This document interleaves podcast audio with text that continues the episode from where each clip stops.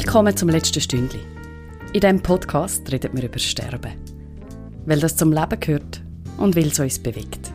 Mein Name ist Elena Ibello. Das Mal ist Verena Gant dabei bei mir zu Gast. Und ich freue mich sehr, dass sie mir von ihrem Leben und ihren Erfahrungen erzählt. Beruflich wie privat. Die Verena ist 62 und seit 38 Jahren arbeitet sie in der Pflege. Zwölf davon ist sie mit vollem Einsatz in der Palliativcare tätig. Pflegt und begleitet also Menschen, die unheilbar krank sind. Seit ein paar Jahren ist Verena Gant dabei in der ambulanten Palliativcare und arbeitet in einer spezialisierten Spitex, die zu den schwerkranken Menschen heimgeht. Vorher hat sie an verschiedenen Orten im Spital geschafft. In die Palliativcare eingestiegen ist sie in der Villa Sonnenberg. Das ist die Palliativcare-Abteilung vom Spital Affoltern. Die erste dieser Form vom Kanton Zürich und eine, wo man weit herum kennt. Das Team von Affoltern hat mit seiner Arbeit die Palliative Care in der Schweiz entscheidend mit vorantrieben. Die Verena redet in dieser Folge darüber, wie sie Menschen am Lebensende und ihre Angehörigen begleitet und erzählt, was sie persönlich prägt hat, wenn es um Sterben und Tod geht. Ihre eigenen Erfahrungen, sagt sie, haben einen grossen Einfluss darauf gehabt, wie sie selber heute vor allem Angehörige von Menschen am Lebensende begleitet. Und sie sagt, am Ende des Lebens brauchen die meisten Menschen vor allem eins. Jemand, der da ist und zulässt. Jemand, der sich auf ihre Bedürfnisse einlädt und wo auch die Angehörigen der sterbenden Person im Blick hat. Weil oft sagen das die grössten Sorgen, die die Menschen haben.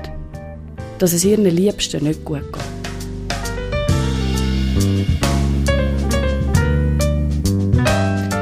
Bevor wir da voll einsteigen, noch eine kleine, aber interessante Information über Palliativcare. Die Verena erwähnt nämlich an einer Stelle einen Namen, den vermutlich nicht alle kennen, die sich nicht schon länger mit dem Thema auseinandersetzen. Cicely Saunders. Cicely Saunders war eine Pionierin aus England, die die Hospiz- und Palliativcare-Bewegung zu Europa wesentlich beeinflusst oder sogar angestoßen hat. Eine total spannende Persönlichkeit. Wer mehr über sie möchte erfahren ich finde ganz viel Material über sie und von ihr im Internet.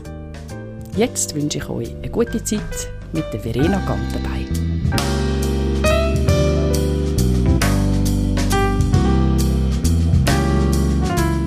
Hoi Verena. Hoi, Elena. Danke vielmals, dass du mit mir im letzten Stündchen über Sterben redest. Schön, dass du da bist. Ja, hat mich gefreut, zu kommen, dich zu sehen und zu kommen. Sehr schön, ja, ist schon lange her, gell? Ja, ja. Verena, du hast schon recht viele Menschen sterben gesehen, nehme ich an. Mhm. Was läuft ab, wenn jemand stirbt? Also es ist, einerseits ist es, wie, das kann man körperlich erklären, ein Abfahren vom Mechanismus, von der, vom Stoffwechsel, das Konzentrieren auf die lebenswichtigen Organe. Also das sieht man äußerlich, die Haut verfärbt sich, die Hände werden kalt, ähm, der Herzschlag geht zuerst auf, dann runter. Eventuell die meisten, wenn es so eine Phase gibt, sind dann ähm, mit der Zeit nicht mehr ansprechbar. Die Hirnfunktion, die sich aufs Wesentliche, sprich auf die, auch da wieder die Versorgung der Hirnorgane, die für die Organe zuständig sind, das sind, ist so ein bisschen der organische Teil. Mhm. Und der innere Teil vom Abschied nehmen vom äh, Leben, der ist wie am Anfang vom Leben total unterschiedlich. Also es gibt Leute, die wie wir es uns alle wünschen, die einfach im Schlaf aufhören zu schnaufen. Da Mhm. geht der Mechanismus wahrscheinlich auch ab, das weiß man dann wie nicht, aber das sehen wir nicht. Es gibt Leute, die tagelang kämpfen und ringen um den Moment. Und es gibt Leute, die der ganz in Ruhe bei der Familie, wie man es auch meistens hört und ob wir uns alle wünschen, den letzten Atemzug machen. Es gibt Leute, die müssen alleine sein müssen. Es gibt Leute, eben, die viel um sich herum müssen. Das sind so ein bisschen mehr die überkörperlichen Teile vom Sterben, wo, wo ein Übergang ist, wohin auch immer, das wissen wir ja auch nicht. Und der ist ganz, ganz individuell. Und das eine beeinflusst natürlich das andere. Also ein körperlicher Teil wird sicher beeinflusst durch die Person, die geht. Und es gibt Leute, die sagen, die Person, die geht, kann auch den körperlichen Teil, also die Wechselwirkung beeinflussen. Ja. Also das heißt, der körperliche Aspekt ist dann doch nicht überall genau gleich. Obwohl nach dies nach eigentlich die gleichen Funktionen wie ab, runterfahren, bis sie abschalten, gibt es auch dort Unterschied. Da, also da bin ich überzeugt, ja. Ja. ja. Das glaube ich schon. Also, nein, nur schon, Also- nur schon die Zeitdauer von dem. Ja. Ja. Also, und eben, es kommt ja, ich, ich betreue jetzt vor allem Leute, die häufig einen Sterbeprozess haben, also wo an einer langdauernden, unheilbaren Krankheit ja, ist. Das ist ja unser Steckenpferd. Ich denke jetzt, wenn jemand ein Unfallopfer ist, verblutet oder was auch immer, dann läuft es natürlich anders Ja. ab. Aber so ein bisschen der Sterbeprozess nach einer langen Krankheit mit einem versehrten Körper, der ist, ähm, stelle ich mir vor, dass das körperlich immer sehr ähnlich abläuft. Einfach rein vom Organischen her. Ob dann halt die Nieren zuerst oder das Herz aussteigt oder die Lungen aussteigt, das, das ist ja dann wieder individuell. Ja. ja. Und hängt wahrscheinlich auch mit der Krankheit zusammen, oder? Ja, Ja, genau. grundlegend. Also das Ja. ist, ja. ja. ja. Und das ist aber eigentlich auch der häufigste Todesfall, oder? Äh, Eine unheilbare Krankheit. Ja, Ja. genau. Ja. genau. Hast du, du schon mal ein Sterben begleitet, wo du eben so Beobachtungen gemacht hast, ähm, wo du gefunden hast, so würde ich auch gerne mal sterben? Ja, ich weiß nicht. Ich will eigentlich gar nicht sterben. Will wir alle auch nicht. Das habe ich jetzt gar nicht gefragt. Aber nein, ich glaube, ich würde sterben, wie sich viele wünschen, im Schlaf. Weil ich kann mir das nicht vorstellen, dass ich den Moment kann loslassen im Bewusstsein, jetzt ist es vorbei. Ehrlich? Ja. Ich, Nach so vielen ja. Menschen, die du wahrscheinlich im Bewusstsein gesehen hast, sterben, hast du das Gefühl, du schaffst das fast nicht? Jetzt vom, vom jetzigen sehr lebendigen, wenig Ja. Mhm. oder gar kein Leiden, das ich habe, das sage ich immer wieder. Ich kann mir nicht vorstellen, dass ich irgendwann so leide, dass ich sage, jetzt will ich, dass es fertig ist. Mhm. Obwohl ich es immer wieder erlebe und mega schön auch finde. Also auch jetzt unabhängig vom, ja, meistens unabhängig vom Alter, von der Krankheit, einfach Leute, die das, und das wäre schon mein Vorbild, jetzt auf dieser Seite vom bewussten Sterbeprozess Ja. wo ich wie kann sagen, es ist jetzt gut. Ich habe ein gutes Leben gehabt, das gehört häufig, äh, nicht immer zu den Leuten. Manchmal ist auch der Satz, ich bin versöhnt mit meinem Leben. Nicht, ich habe ein gutes Leben Ja. gehabt, sondern ich bin Ja. versöhnt. Aber das ist schon häufig ein Anteil von diesen Sterbe Phasen, ein Sterbeprozess, wo Ja. ich abklärt oder in Ruhe geht. Ja. Und das wäre für mich schon auch schön. Ich weiß Ja. einfach, also je länger, je mehr. Ich weiß nicht, ob ich das kann. Aha. Je länger, je mehr sogar. Ja, ja. Okay. Also der Moment vom, vom wie können sich eingestehen, okay, jetzt geht es zu Ende und dann vielleicht noch einen Schritt weitermachen und, und Bilanz ziehen, möglichst das halb volle Glas sehen und sagen, es ist, es ist ein gutes Leben gewesen, oder eben, ich bin versöhnt mit meinem Leben. So der Schritt ist Ja. der, der dir Sorgen macht, oder ist es mehr Also ich glaube nicht, es war Körperliche? ein gutes Leben. Gewesen, das, ähm, sondern, ja, gerade weil es ein gutes Leben war. Ich sage, jetzt ist es fertig. Also, Ja, das ist ja auch nicht einfacher. umgekehrt gesagt, ich, ich bin eine, die immer wahnsinnig leidet, wenn ich in der Ferien von einem schönen Ort muss Abschied nehmen muss. Ah, Und andere gehen dann gerne wieder heim oder finden, ja, es war gut, gewesen, aber jetzt lange. Jetzt ist es vorbei. Aber es, also es geht ja ums Thema können Abschied nehmen Ja. oder können etwas abschließen. Ja. Und das ist wahrscheinlich schon ein Thema, das in meiner Persönlichkeit liegt. Okay. Wo du allgemein eher ein bisschen Mühe hast. Ja. Und wieso ums Himmels Gottes Willen bist du noch in der Palliativcare Vielleicht, vielleicht wieder heimlich ähm, Pyroman, Feuerwehrmann wird. Nein, nein. Ah, ja, genau. Nein, ähm, ein Teil ist sicher, also ich habe vorher in meinem Berufsleben über 30 Jahre im USZ, in einem Hochleistungsmedizinbetrieb geschafft, auf einem Spezialgebiet Transplantation, wo ähm, ja, was möglich wird, wird gemacht, oder was möglich ist, wird gemacht, so muss ich sagen. Wo manchmal für mich war, ja, ist dann nur das Mögliche das, was Gute ist. Und, Ja. und auch wirklich halt, wo man verständlich und das ist auch richtig, sehr standardisiert muss arbeiten, weil es einfach medizinisch, technisch für die Leute, die Transplantieren, also ich habe nach der Transplantation Lungentransplantierte viel betreut. Ganz wichtig ist, das ja. läuft alles nach Schema ab, ja. das weiß man und das muss man so, so viel machen. Risiken sind, genau. die man nur so genau. einigermaßen kann bannen. Mhm. Genau. Und das, das hat mich schon eigentlich schon länger umtrieben in meinem Berufsleben. Was mache ich denn eigentlich? Ist das wirklich heilsam im, im wahrsten Sinn, was ich mache? Auch so ein bisschen die, die wenig Freiräume für, für das Menschsein, was es dann halt einfach gibt. Mhm. Und ich bin dann, dann auch bei der, was bin ich gewesen, 45, 50, genau, habe gefunden, ja, jetzt, und, aber mega spannende Zeit im gehabt. Ja. Das ist ja die Zeit gewesen, wo medizinisch-technisch sehr viel gelaufen sind, vom Anfang von meiner allgemeinen Medizin bis zur Spezialisierung. Ja, wo immer mehr das hat eigentlich auch, genau, und immer sich viel geändert hat. Also ja. ich habe eigentlich gar keine Weiterbildungen müssen besuchen. Ich habe Weiterbildungen bei Doing gehabt. Und irgendwann habe ich gefunden, ja, ich muss vielleicht doch noch etwas anderes machen. Und bin dann eigentlich, habe aber schon so ein bisschen eine Richtung gesucht, wo der Mensch mehr im Vordergrund steht, ja. wie die medizinisch-technische Machbarkeit gegenüber der Qualität. Mhm. Und habe, bin per Zufall im USZ im Gang gelaufen und habe eine ehemalige Studierende, die ich dort betreut habe, gefunden, äh, getroffen, Claudia Müller, die gesagt hat, du, ich gehe auf Affolter und mache eine Palliativstation auf hättest du nicht Lust zu kommen, wenn du ja schon gekündigt hast. Also ich habe gekündigt und noch nichts gehabt. Ich habe gefunden, ja, wieso nicht? Also ich bin wirklich, habe nicht viel gewusst über Palliative Care. Ah, okay. Und dann hat sie aber richtig reingezogen. Ja, dann hat sie mich total reingezogen, ja. ja. Erzähl mal von dem, wie war das in dieser Villa Sonnenberg, gell? Ja, also das Größte und Schönste war für mich wirklich so ein bisschen gestalterische Freiheiten haben innerhalb von einem, mit dem Patienten zusammen, innerhalb von einem eigentlich doch auch spezialisierten Medizingebiet. Also eigentlich Sachen können machen, die ich vorher nie, wo es das kann man nicht, das macht man nicht.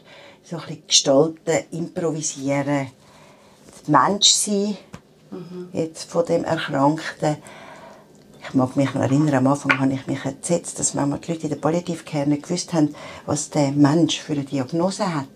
Aha. Und es ist ja in dem Sinn auch nicht mehr so wichtig. Klar, für einen Teil ist es wichtig, mhm. aber ich habe gefunden, das kann man doch nicht. Man muss doch eine Diagnose haben. Ja. Aber der Mensch ist ja in der Palliativcare wird ja nicht primär als Diagnose verstanden, sondern als Mensch mit einem Leiden, das ja. verursacht ist durch die mhm. Diagnose. Mhm. Und das Leiden ist dann meistens mehr als nur körperlich, oder? Mhm. Genau, mhm. genau. Ja, das ist eigentlich so ein bisschen der, der, nicht mehr Standard, oder nicht, wir haben ja auch Standards und müssen auch gewisse Sachen einhalten. Aber so ein bisschen die Enge vom Medizinischen, die zu verlassen und gleich noch Medizin zu machen. Also ich bin sehr gern Pflegefachfrau und finde den medizinischen Teil cool. Und wenn ich wieder mal eine Dosierung ausrechnen kann, dann ist das, ist das schön und lässig ja. und finde ich cool. Oder wirklich schauen, dass ich alles richtig anhänge, dass alles richtig stimmt. Aber es gibt noch einen anderen Teil und der ist mir vorher wie zu kurz gekommen. Ja. Und den kann ich jetzt mehr leben und noch mehr jetzt natürlich im Heimsetting das ist ja nochmal etwas mhm. anderes. Mhm. Ja. Eben, du, du kennst eigentlich beides, oder? Du kennst die ambulante Betreuung von Menschen mit einer schweren Krankheit, mit einer unheilbaren Krankheit und du kennst auch die stationäre Begleitung. Ähm, was braucht denn grundsätzlich ein Patient am Lebensende? Oder ein Patient, vielleicht nicht gerade im Sterben, aber so mit, sagen wir jetzt, Aussicht auf wenig verbleibende Lebenszeit. Mhm. Also was, was immer wieder ähm, ganz, muss jetzt ein bisschen überlegen, ganz ähm, prominent ähm, zum Vorschein kommt, er braucht einfach einmal jemanden, der zulässt. Und er braucht jemanden, der die Sorgen, die jetzt über das Medizinische ausgehen, wie auch aufnimmt, auch wahrnimmt oder zum Teil auch anspricht. Ja. Also ein wichtiges Thema, denke ich, auf beiden Seiten ist, also, oder in beiden Institutionen sind die Angehörigen.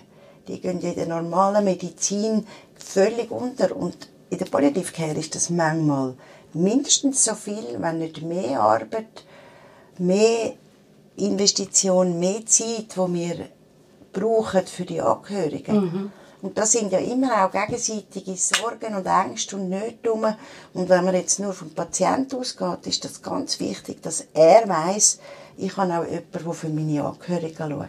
Ja, das entlastet einem ja. auch selber. Und das finde ich auch einer der grossen Unterschiede, dass es ja auch ein Leiden, eine Krankheit, etwas, was das ganze soziale System zu unter Obsi bringt. Also, mhm. Mir kommt es immer vor wie ein Mobile. Ja. Oder wenn da der Wind durchgeht, dann sind alle Figuren nachher vertrüllt und vertrüdelt und es braucht für alle Figuren etwas, dass sie wieder am ja. richtigen Ort hängen und im Gleichgewicht sind. Ja. Oder wenn man einen Teil von dem Mobile wegnimmt, mhm. dann kippt das ganze Mobile und kommt auch durcheinander. Ja. Ja. Und ich glaube, das ist ganz ein, ob man jetzt die ist bei den Leuten oder ob sie zu einem ins Spital kommen, das ist ganz ein wichtiger Teil. Mhm. In jedem Fall. Dass es nicht eine isolierte Krankheit mhm. ist, sondern mhm. es, etwas, was das ganze System zu einer Opsi ja. bringt. Wie begleitest du Angehörige? Was ist dort deine Rolle? Ähm, also beim ersten Gespräch, das wir machen, ist häufig sind die Angehörigen dabei oder jetzt auch gerade im ambulanten Setting, wo wir ja eigentlich gerufen werden. Mhm. Wir gehen ja zu den Leuten heim, nicht sie kommen zu uns. Ist es ich würde jetzt sagen, mindestens ein Viertel sind die Angehörigen, die sagen, ich brauche Hilfe. Ja. Und dann haben wir wie ein Erstgespräch, wo man mal schaut, wo, was ist das für eine Situation, sicher auch körperlich, wo ist das Leiden körperlich, wo steht der Mensch, jetzt der Betroffene, in seiner Entscheidungsfindung und das ist auch etwas, aber wo steht die Familie? In der Entscheidungsfindung. Das ist ja nicht ja, deckend. Also, also jetzt, um es noch ein bisschen äh, konkretisieren, ich als Mensch mit einer Krankheit, als, als erkrankte Person, die sehen, ich habe nicht mehr so viel Zeit ähm, und meine Angehörigen könnte sein, dass wir auf einem völlig unterschiedlichen Punkt stehen, was medizinische Entscheidungen genau, angeht. Genau. Mhm. Also, Hast du ein Beispiel? Ja. Ähm, gerade letztens wieder, wo ein 70, 70-jähriger Patient mit langer Krankheitsgeschichte, ganz ein Kämpfer mhm. auch, ähm, hat lange auch daran geglaubt, doch, das kommt, das kommt gut und, und ich kann Chancen und ich nehme alles in Kauf, einfach, dass ich noch wirklich möglichst viel Zeit habe zur Verfügung, ist dann irgendwann ins Stadium gekommen, wo auch der Onkolog ihm gesagt hat, dass aus onkologischer Sicht kann man jetzt nichts mehr machen. Man kann den Tumor noch probieren, mit einer palliativen Chemo ein bisschen zu stabilisieren. Ja. Aber heilig ist kein Thema mehr. Und das ist dann der Zeitpunkt gewesen, wo wir wieder zugerufen worden sind. Das ist ja noch häufig der Zeitpunkt, ja. wo die Onkologen sich zurückziehen oder auch mit zurückziehen, weil sie einfach auch mit, mit ihrem Fachgebiet nicht mehr weiterkommen und dann werden wir gerufen. Und dann ist es darum gegangen, wo der Patient will dann noch eine Chemotherapie oder nicht, um das zu stabilisieren. Das hat geheissen, dreimal äh, in der Woche für nein, einmal in der Woche für ambulante Chemo plus Tabletten schlucken plus allfällige Nebenwirkungen. Das ist alles mit ihm besprochen gewesen.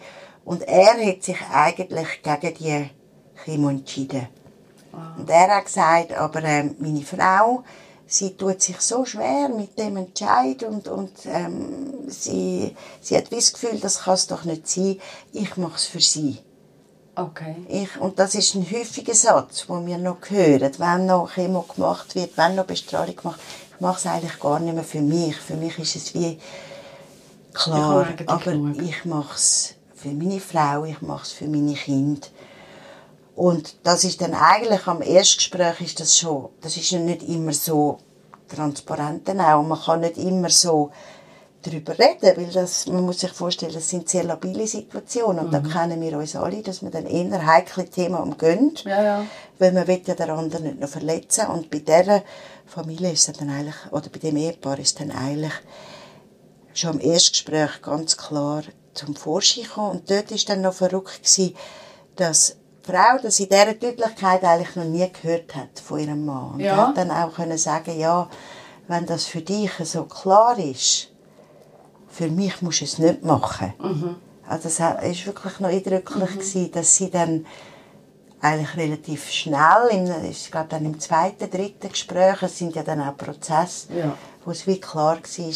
Er hat dann Chemo angefangen und hat sie dann tatsächlich auch nicht so gut vertreibt. Okay. Ist für Ja. beide Belastung gewesen, auch sie ihn so zu sehen. Und dann ist aber die Entscheidung relativ schnell gekommen, wo sie dann hat das auch wieder können aufnehmen und gesagt, also für mich musst du es dann nicht machen. Mhm. Wir schauen, dass wir jetzt die Zeit noch gut miteinander verbringen. Mhm. Und das ist ganz ein typisches Beispiel, wo er wie früher an dem Punkt war, wo er das Gefühl hat, er hat das Leiden erlebt, in sich inne, an Ja. seinem Körper, hat gesehen, was sein Körper mitmacht, sie sieht das von außen, dass der Betroffene häufig früher zum Zeitpunkt, äh, zum, zum Punkt kommt, wo er sagt, es ist gut, ich mag nicht mehr. Ja, es lange. Wie die Angehörigen.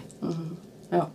Und der Rahmen von dem Angehörigengespräch mit einer Fachfrau ähm, vielleicht eben mega viel bringt, oder? Zum, zum einmal können so etwas ganz deutlich sagen, oder? Wenn du jetzt sagst, die Frau hat das dort wie zum ersten Mal wirklich aus seinem Maul in diesen Worten gehört, Ja. ich mache es eigentlich für sie. Ja. Ja. Ähm, vielleicht wäre die Wort nie gefallen, hätte es den Rahmen nicht gegeben von dem Ja. Angehörigengespräch, Ja. oder? Ja. Und ich denke, das Gute an meiner Rolle ist auch, ich komme ja wie neu in die, in die Situation hinein, mehr oder weniger früh im Krankheitsverlauf. Und ich denke, die ganzen Abhängigkeiten, die häufig in einer langen Krankheit passiert, vom Onkologen. Also der Onkologe hat mir jahrelang mein Leben gerettet. Jetzt kann ich ihm doch nicht sagen, ich will nicht mehr. Die habe ich wie nicht Ja. ich kann wie, ich kann unbefangener oder auch, ja, oder die Leute können unbefangener mir auch so Zweifel und Ängste und nicht äußern, weil sie sind ja noch nicht oder nicht in einer Abhängigkeit zu mir. Im Gegensatz zu einer langjährigen Betreuung in, in der Krankheitsgeschichte. hinein. Ja. Und da muss man nicht einmal viel machen und sagen, es ist einfach wie, wie ein anderes Setting Ja. wo es wie aus dem Spital und aus dem, der, ja, aus dem rauskommen. Wo man plötzlich auch andere Möglichkeiten sieht als Genau. bisher, oder? Genau. Eben, du schaffst ja jetzt in der ambulanten Palliativcare, hat es aber jetzt den Effekt zum Teil auch ähm, gegeben, wo du im Spital geschafft hast. Die Leute kommen ja dort dann eigentlich auch irgendwie in ein völlig anderes Behandlungsteam. Ja, genau.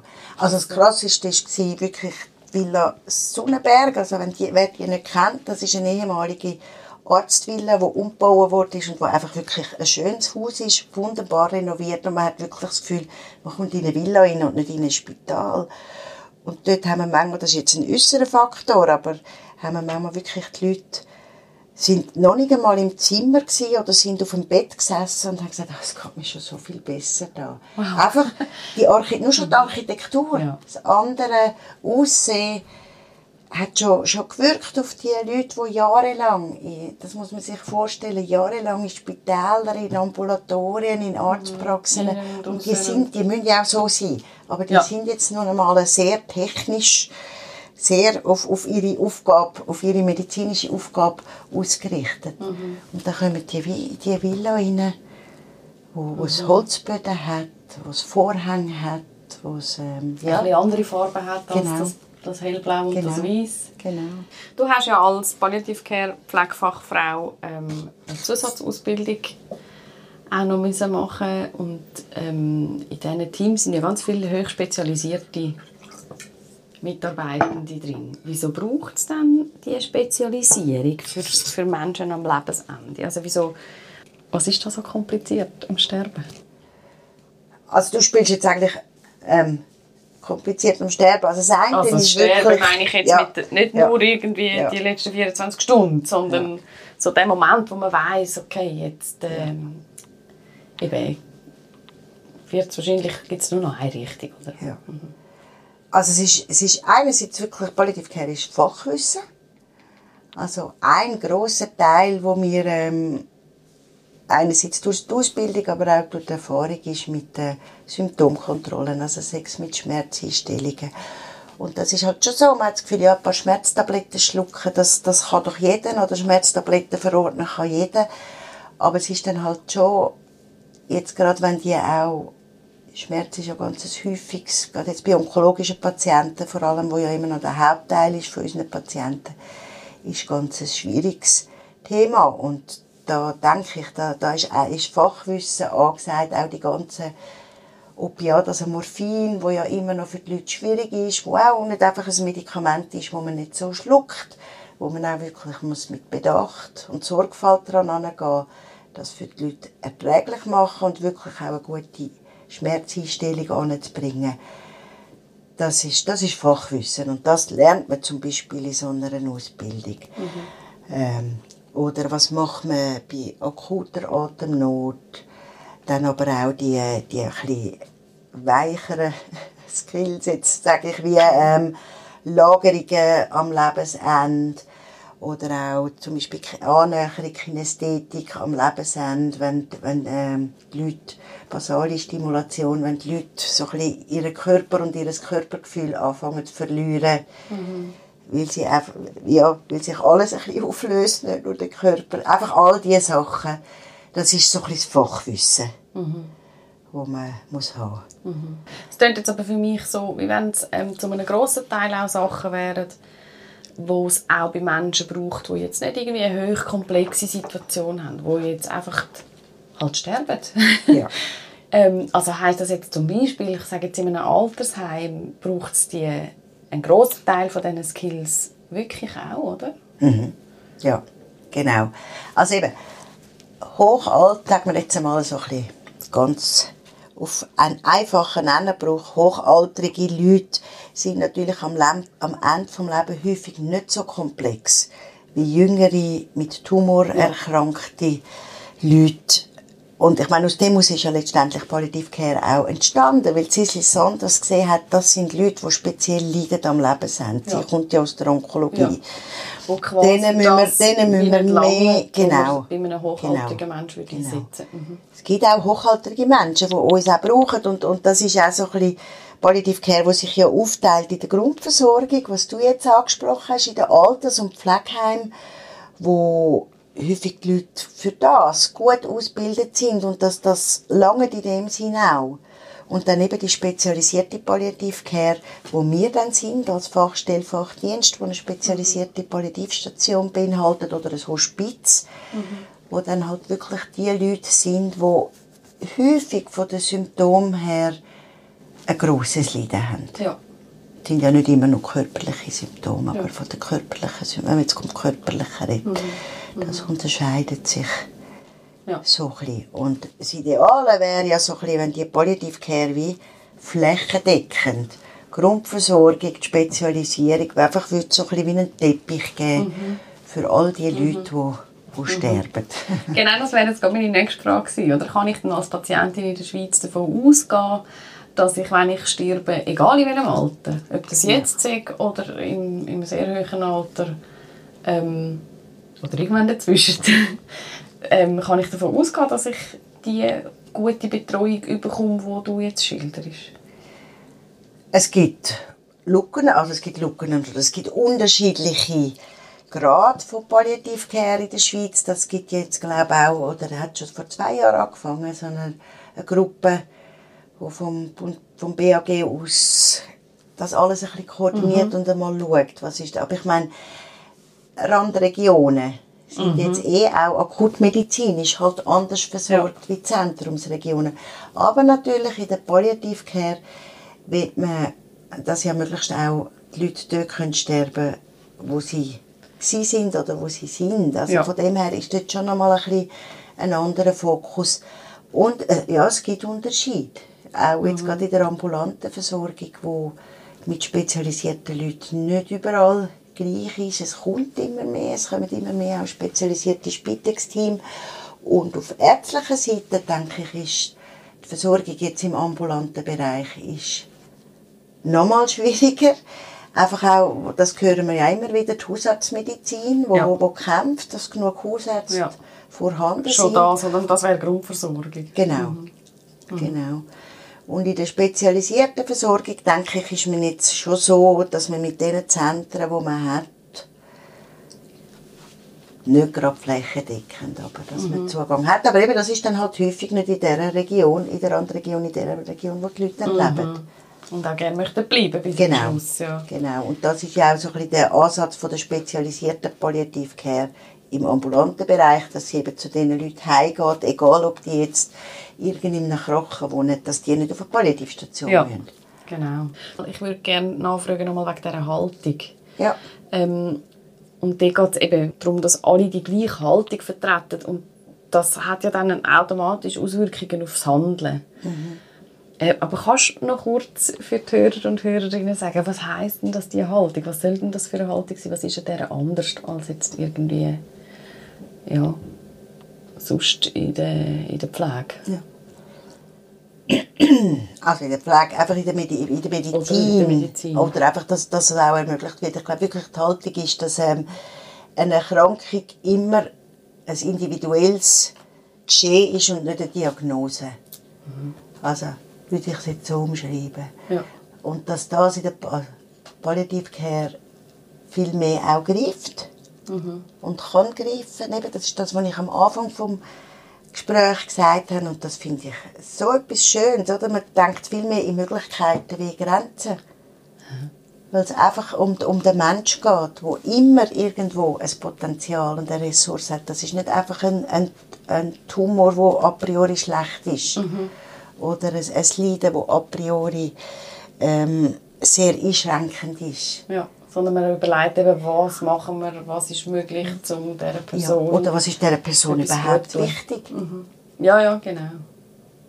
Also ich, ich habe vielleicht ein Beispiel, wo, wo mir so geblieben ist. Das ist jetzt ganz ein banales Beispiel und hat eigentlich nichts mit der Medizin zu tun, aber ich habe eine Patientin einmal begleitet, ganz eine gepflegte alte Dame, die ähm, Tumorleiden hatte und die war bei uns auf der Palliativstation gewesen. Und ähm, es ist dann so ein bisschen darum gegangen, eben, was ist ihnen wichtig und sie hat einfach immer wollen, am Morgen duschen. Und sie ist nachher den ganzen Tag so null fertig gewesen. Aber das Duschen ist so wichtig gewesen. Und ähm, wir haben alle gefunden, ja, Frau, so und so, Sie müssen doch nicht unbedingt duschen, wir tun sie auch waschen. Aber, und irgendwann haben wir dann so ein bisschen im Gespräch, hat sie dann erzählt, dass sie wie etwas nicht kann ablegen kann. Und das ist ihr jetzt wichtig, dass, wie man vor die Leute tritt. Ja. Sie hat nachher, sie, hat, sie ist sehr auch gesellschaftlich, sozial engagiert gewesen. Sie hat am Nachmittag immer Besuch gehabt, aber sie hat den Besuch gar nicht mehr mögen haben. Ja. Aber das Duschen hat müssen sein und das aus dieser Lebensgeschichte heraus, dass sie ähm, eben gesellschaftlich ist es wichtig gewesen, dass man Ja. einen Fall macht, ein Bild macht, dass man angelegt, anständig angelegt, super angelegt auftritt. Und das ist ihr das Allerwichtigste gewesen. Dass sie nachher den Besuch nicht mehr können empfangen Das ist egal gewesen. Das ist so ein bisschen die Individu wo, wo man von außen alle gefunden ja, wieso duschen die auch noch? Sie hat so viele Leute, sie hat so viele wichtige Themen, sie soll doch die Dusche weglassen. Ja. Aber Aber für sie ist das das Wichtigste gewesen. Die Besucher müssen kommen und sie muss ja. parat sein. Parat sein für die Besucher, so wie sie sich das Leben lang gewohnt war. Einfach so. Und das finde ich auch das Spannende, die, wo man halt auch wieder, weil so vieles sich nicht mehr um, um das Medizinische dreht, wie man einfach wirklich mehr Raum und Zeit hat für die individuellen Sachen Ja. herauszufinden, wieso, wieso ist jetzt jemand so, also wir machen ja nicht Analyse, aber plötzlich auch ein Verständnis haben, weil mehr Platz ist für das, für die Lebensgeschichte. Also das, Narra- das Narrative ist ja ein ganz wichtiger Teil von, Ja. unserem, von unserer Arbeit in der Palliative Ja. Care. Hast du das auch ein bisschen üben das so ins Zentrum zu stellen und vielleicht eben einmal ähm, quasi zuerst einen Moment Pause machen, bevor man den Reflex, den Reflex zulässt von «aber du musst doch gar nicht» oder «du könntest doch» oder «du solltest doch». Ist das auch ein bisschen etwas, wo man, wo man ein bisschen lernen muss?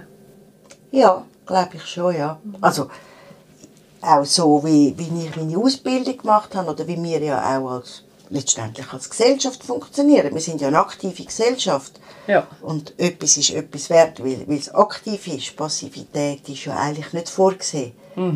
Und dann einfach wirklich zurücktreten und sagen, ja, ich muss sie jetzt nicht überzeugen. Ich lasse jetzt einfach und vielleicht finde ich irgendwann raus, wieso. Vielleicht auch nicht, aber es ist, wenn es für sie so gut ist, dann ist es Ja. so in Ordnung. Ja. Und das ist, wenn wir jetzt, wir sind ja wieder von der Haltung gekommen, das ist, denke ich, auch ein Teil von der Palliative Care, ist ein wichtiger Teil aushalten. Ja. Und jemand oder etwas nicht einfach fallen lassen, weil man es nicht mehr kann ändern kann. Sondern wirklich zusammen aushalten. Und das auch den, den Leuten sagen, schauen Sie, vielleicht kann ich Ihnen auch nicht helfen, aber wir, wir, wir, Wir bleiben, bleiben dran und wir da. bleiben da. Dran und, und da, oder? Ja. Ja. Mega schön. Wo halt auch in, in Teil vom Aktivsein hineingeht, wo wir uns gewohnt sind. Ja, ja, genau. Mhm. Hast du persönlich schon mal müssen von jemandem Abschied nehmen, der dir nach, nahe gestanden ist? Ja, ja. Wie war das? Gewesen? Ähm, also so, ich kann vielleicht vorausschicken, ich habe lange auch, also ich habe als Kind habe ich Großeltern auf dem Land verloren. Also verloren, sie sind gestorben und ich musste als Kind an die Beerdigung und das ist irgendwie, ich weiß auch nicht, meine Eltern haben das unterschätzt, aber das ist mir irgendwie ganz, ganz komisch, ist mir das reingekommen. Also es hat riesen Angst ausgelöst. Es war eigentlich eine Beerdigung, gewesen, wie man heute sagt, ja, das sollte man wieder mehr machen. Also, mein ähm, Großvater war die aufgebaut gewesen und die Leute sind die gekommen und dann hat es noch einen, einen Zug durchs Dorf Ja. gegeben. Aber irgendwie, wieso auch immer, ich, ich habe dort wirklich Angst entwickelt vom, vom, vom Tod und ich habe dann als Kind häufig Horrorträume gehabt, eben von ich werde lebendig be begraben und so. Das hat mich einfach begleitet eigentlich durch meine Ja. Kindheit durch und das ist dann auch so ein bisschen, wie ist das echt, wenn ich mal in die Pflege einsteige und ich habe ganz, ganz lang ist nie jemand von meinen Patienten gestorben, wenn ich dort war. Ich weiß nicht, ob es Zufall ist, ich glaube nicht ganz. Und das ist dann so ein bisschen, ja. Und auch ganz lange haben wir nach den ähm, Todesfällen, als ich noch ein Kind war, von meinen Großeltern, ist eigentlich niemand mehr gestorben. Und dann ist wirklich der erste Todesfall, den ich näher begleitet habe, war eigentlich meine Schwägerin, die in Italien gewohnt hat. Noch relativ jung, aber schon erwachsene Kinder gehabt. Also ich bin einiges jünger gewesen als sie. Ich bin die jüngste von meinen Geschwistern. Und sie ist heimgekommen sterben, also eigentlich eine klassische Palliativsituation, wo ich so noch nie, damals noch nie erlebt habe. Und, und irgendwann hat mein Bruder einfach angerufen und hat gesagt, du, ähm, wir sind jetzt vom Spital entlassen worden. Es hat geheißen, man kann nichts mehr machen und, und sie wollte gerne die sein. Und ich habe gesagt, ja gut, dann bin ich im nächsten Zug gesessen und bin dann runter und dann ist dann wirklich noch ein paar Tage gegangen. Und das Ja. ist sehr, sehr berührend für mich, das so mitzuerleben. Auch vielleicht dort schon mal, also schon das erste Mal so ein bisschen zu spüren, um, um, um was es dann, weil das kommt im Spital ja weniger mit über, um was es dann eigentlich geht. Sie einfach die zu begleiten mit diesen zwei Töchtern, mit meinem Bruder, bis es, bis es so weit ist. Das ist für mich ganz ein eindrückliches und darum auch der ambulante Bereich, wo wir von dem her als erstes eigentlich so kennengelernt haben, wenn es um Sterben geht, durch meine Schwägerin. Und ja, mein Bruder ist nachher später, ein paar Jahre später auch noch gestorben. Dort, er ist dann im Spital gestorben, aber auch dort, er ist lange immer wieder die gewesen, das haben beides Krebsleiden gehabt. Und ähm, auch dort so ein bisschen einen, einen Bruder zu begleiten. Und er, äh, sie hat eher, ist es wie klar gewesen, irgendwann, jetzt, jetzt ist genug. Und er hat wirklich sehr, sehr gekämpft, bis ganz am Schluss. Ist dann auch in Bellinzona im Spital gestorben. Und dann natürlich meine Eltern. Wo ähm, auch innerhalb von relativ kurzer Zeit beide nacheinander gestorben Also ich bin sogar innerhalb von Monaten nacheinander gestorben sind. Und das ist eigentlich mein, mein erster Berührungspunkt mit wirklich Palliative Care. Das ist im ein halbes Jahr gewesen, bevor ich dann effektiv auf der Palliativstation angefangen habe. Sie ist im Spital Winterthur gelegen. Und dort hat ja, ich weiß gar nicht mehr, wie er heisst, der Medizin, der Leiter von der Medizin hat so angefangen, palliativ zu begleiten. Und er hat dann meine Mutter begleitet. Und ja, nur schon dort weiss ich noch, noch so gut, er ist dann zu ihr ans Bett gesessen. Ja.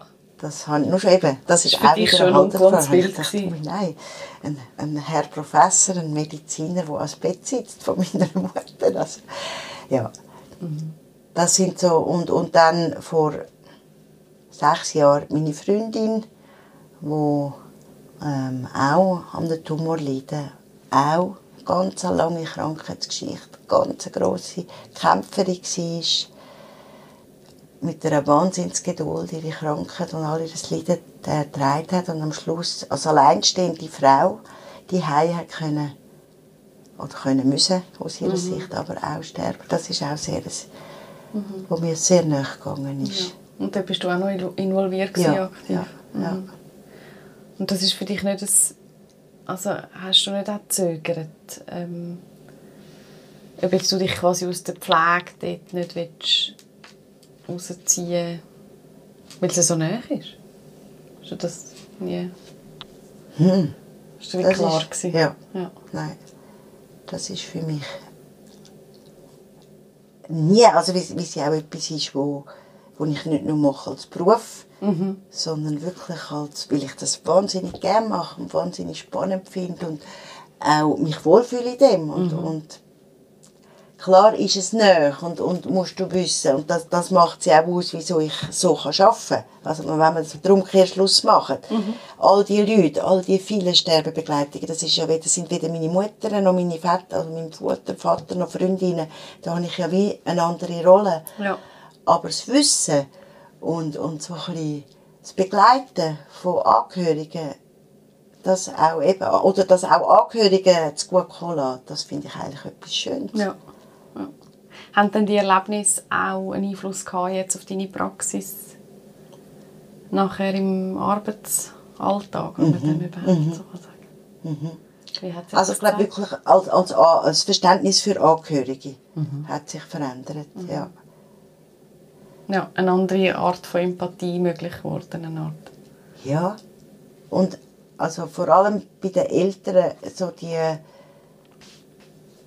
die das einmal spüren, wie das ist. Also man hat nur eine Mutter, man hat nur einen Vater und wenn die weg sind, dann sind sie einfach weg. Also die, die absolute Endlichkeit zu spüren, selber am eigenen Leib, was das heißt. Das hat, glaube schon, ja, das hat schon verändert für eben die Angehörigenarbeit. Ist das das, was für dich auch das Schwierigste war in diesen Situationen, wo es dich persönlich betroffen hat? Oder was hat dich besonders herausgefordert? Also ich glaube schon das Sterben von meiner Mutter. Weil sie ist, ähm, sie ist ganz, also ich, hab, äh, ich bin die jüngste von fünf Kindern und habe eine ganz enge Beziehung zu meiner Mutter gehabt. Ähm, und sie ist manchmal auch streng, aber eigentlich ganz eine liebe Frau gsi, die auch viel Gutes gemacht hat. Ähm, wo sich immer auch Mühe gehabt hat, das Gute und das Positive zu sehen. Und sie ist, letztendlich ist sie im Delir gestorben und ist ganz, ganz in einer bösen Welt gewesen. Also sie hat, sie hat wirklich, sie hat ähm, Sachen gesehen und sie ist dann richtig, auch dadurch, dass sie so in einer bedrängten Welt war, auch um sich herum nichts mehr erkannt hat, das ist ganz schwierig für mich. Also sie hat mich als Tochter nicht mehr erkannt und vor allem ich konnte sie nicht mehr können erreichen. Und sie hat mir zum Teil dann auch ja schlimme Sachen gesagt, aber nicht. äh, Aber es sind für mich einfach die letzten Momente gsi mit, mit meiner Mutter. Auch wenn du genau gewusst hast, was Ich das kann es Delir me- bedeutet medizinisch können Mhm. erklären, es ist ein Delir, aber es sind die letzten Momente mit meiner Mutter gsi, wo in dem Sinn, wir sind, wir haben, wir haben einander, wir sind einander nicht mehr nahe gsi.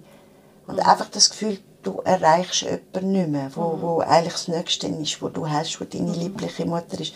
Das ist sehr, sehr schwierig gewesen. Das kommt mir jetzt immer noch auch wieder ob sie, also weniger, dass meine Mutter gestorben ist, sondern wie sie gestorben ist. Wieso hat sie so müssen gehen in, in so einem Kampf und in so auch verlassen hat sie auf mich gewirkt. Ihr, das, was ihr eigentlich wichtig ist, die Kinder, die sind, ich weiss es ja noch von außen, aber wir sind wie nicht da gewesen dann. Ja. Ja. ja, und das ist auch dann bitter, wenn man ganz genau weiß, dass Ja. das Vorgänge sind, die nichts mit einem als Ja. Mensch zu tun Ja. haben. Ja. Mhm. Das ist so ein das negativ präg- prägendste Erlebnis, private Erlebnis im Umgang mit Sterben von Angehörigen. Und eben wirklich, ich kann das nie mehr gut machen. Ich kann nie mehr den, die Momente, die sind jetzt passiert. Und meine Mutter ist jetzt aber weg. So ein bisschen das, ja, Du hast der- nicht wie der- eine die zweite Chance für eine letzte Genau. mhm, Begegnung. Ja. Mhm. Und darum ist es, wenn man jetzt wieder auf Palliative Care kommt, ist es, und das ist, ist das auch so wichtig, dass die Moment, wir können es nicht, eben wie jetzt auch bei meiner Mutter, es sterben lange nicht alle, einfach im, im wie sie in den meisten Todesanzeigen steht, im Kreis, Kreis von seiner Familie ist er friedlich eingeschlafen. Das ist längst nicht so. Ja. Aber es ist so wichtig für die, die zurückbleiben, wie die im Moment noch sind. Und dass wir da alles daran geben, dass es, wir können nicht alles möglich machen, aber dass wir alles dafür tun, dass das gute, friedliche, im besten Sinne auch versöhnliche Momente sind. Darum ist es so wichtig, weil man kann es nachher nicht mehr wiederholen. Man kann es nicht nochmal neu machen, es ist dann einfach vorbei. Ja. Und ich glaube, das Bewusstsein ist schon durch die persönlichen Erlebnisse noch, noch prägt, noch mehr prägt worden, wie durch das Berufliche, was das heisst. So zurückzubleiben. Mhm. Und das habe ich ja eingangs schon gesagt, wieso die Angehörigen auch so wichtig sind. Die bleiben zurück. Ja, genau. Sie leben ja noch weiter mit dem. Genau. Kannst du dich nach all dem, was du erlebt hast, auch irgendwie vorbereiten auf Verluste, die noch wo mit grosser Wahrscheinlichkeit noch kommen? Egal, wer es jetzt wird sein. Also, Ich glaube, im, im Alltag, also dankbar sein für das, was man hat, mit den Leuten, die man hat. Ja, zu geniessen, wirklich. Einfach den, den Rucksack nicht mit ganz viel Sorgen, die man wahrscheinlich gar nicht müsste haben, die gar nicht so existenziell sind, probieren immer da wieder ein bisschen zu lernen und mit Gutem zu füllen. Ich glaube, das ist die beste Vorbereitung für, für meinen eigenen Abschied, aber auch für den Abschied von den Leuten, die mir nahe und lieb sind. und du sagst aber ja auch, hast am Anfang gesagt, du willst eigentlich nicht sterben. Ja. Dann bin ich fest Wie gehst du mit dem um? Also weißt, ich meine, wer will schon sterben? Ich will Ja, jetzt gar nicht irgendwie ja. behaupten. Also weißt, ich finde es nicht irgendwie... Nein. Ich finde es nicht eigentlich eine überraschende Aussage. Und gleich ist sie so klar und schnell gekommen. Ähm, wie, wie Gott legst du das jetzt an? Mit äh, Ich all glaube, das dem, was du gehört weißt. Mhm. einfach zu mir. Und mein Leben ist ja jetzt so und vielleicht in fünf Jahren ganz anders. Mhm. Aber schon auch wirklich, dass ich ähm, im weitesten eben Sinn wirklich auch probiere, muss ich jetzt das sagen, aus den Begleitungen, die ich machen darf, probieren wir immer wieder ein bisschen ähm, zu überlegen, wie deine Eingangsfrage, wie willst denn du mal gehen? Wie wäre denn das jetzt für mich? Dass ich mich innerlich wirklich probiere, indem ich mich ein bisschen darin hineinversetze, in den, der geht, wie wäre das jetzt für mich? Ja. Ja. ja. Glaub. Ja. Aber eben letztendlich werden wir alle an den Punkt kommen. ja. Und wir wissen nicht, vielleicht fällt es dir dann plötzlich unerwartet leicht, Ja, zum sagen, Genau. es ist jetzt okay Ja. und es ist gut gewesen. Ja. Mhm. Und Das hören wir ja ab und zu in Ja. Gesprächen. Ich hätte mir das nie können vorstellen aber ich finde jetzt, es ist jetzt gut und ich, ich kann jetzt mich verabschieden von dieser Welt. Ja. Und das hätte ich mir vorher nie können vorstellen Das sind schon auch Aussagen, die wir immer wieder hören. Eben, das ist ja auch ein, ein Prozess.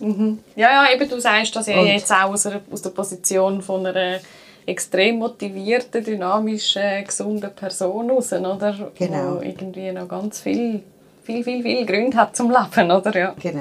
genau. ja. So schön. Wie geht es dann nachher weiter? Nach dem Sterben?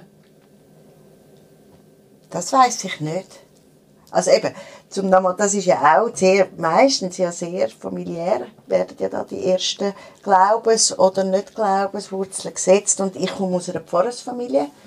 Und eigentlich ist es ähm, klar gewesen, es gibt, es gibt eine Auferstehung, das habe ich immer so mitbekommen, ähm, aber auch eher ähm, fundamentalistische Religion oder reformierte Ansichten. Also es ist dann schon nicht so einfach, man muss sich dann schon im Leben gut verhalten, dass man nachher auch eine gute Auferstehung hat. Das ist so ein jetzt mhm. ganz salopp und einfach ausgedrückt mhm. mein, mein Hintergrund fürs Jenseits, den ich als Kind mitbekommen habe. Und unterdessen, also ich kann das nicht mehr einfach glauben, mhm. aber ich kann auch nicht einfach sagen, das gibt es nicht. Ich weiß es, ich muss einfach sagen, ich weiß es nicht. Mhm. Mhm. Ich habe einfach das Gefühl, es kann nicht einfach vorbei sein. Es muss irgendwie der, der Kern von einem Mensch, von jedem Mensch, wo jeder Mensch hat, der, der muss es doch irgendwo noch geben, habe ich so das Gefühl. Es ist nicht nur ein, ein, körperlich, ein Körper, der aufhört, sondern der Kern. Also mhm. wir haben letztens, vielleicht, das ist noch spannend, ganz spannende Diskussion in der Familie gehabt, eben, wo es um den Kern gegangen ist. Ja man sind irgendwie darauf zu reden gekommen, wenn, wenn sich Leute gefrieren lassen, zum später ja. wieder auftauen lassen. Was passiert dann mit dem Kern? Aha.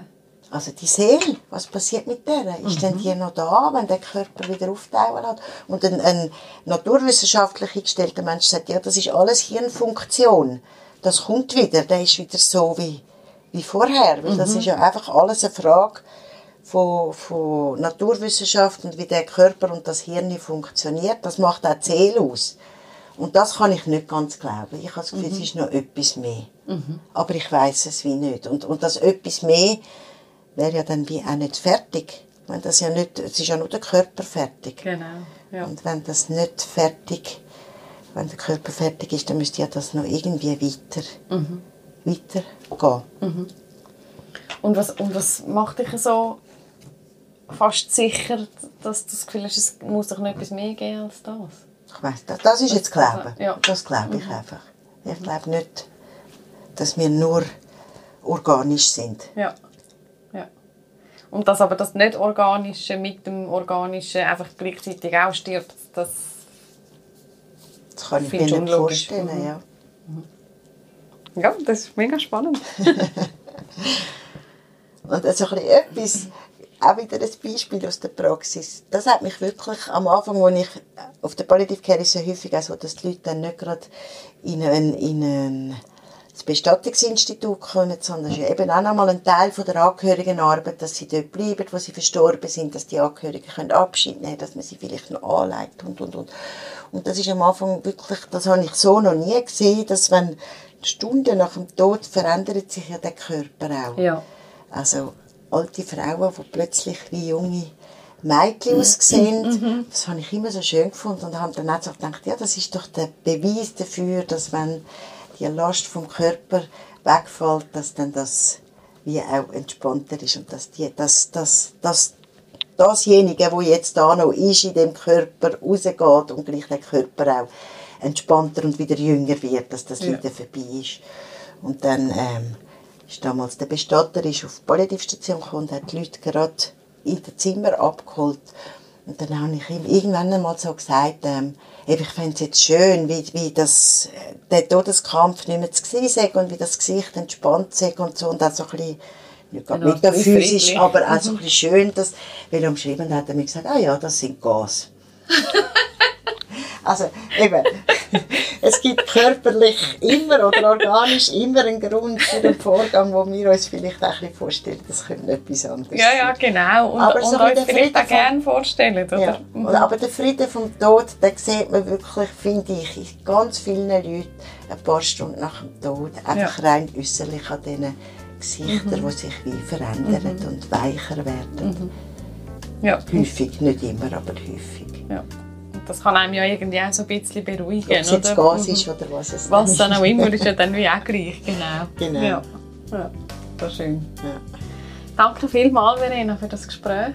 Danke auch. Hat mich mega gefreut, dass du so aus deinem Leben und aus deinem Berufsleben erzählt hast.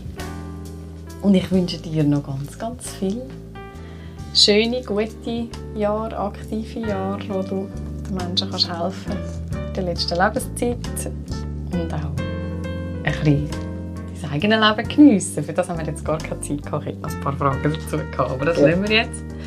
Aus ja. Zeitgründen. Wir können gerne nachher noch ein bisschen weiter Aber die Hörer lassen wir jetzt. Die Hörer und Hörerinnen, danke vielmals. Ja, danke dir. Es war mega schön und angenehm. Gewesen. Schön, das ja, freut mich. Es ist einfach so geflossen. Ja. Dir als Gesprächsmoderatorin. Danke vielmals. Danke auch.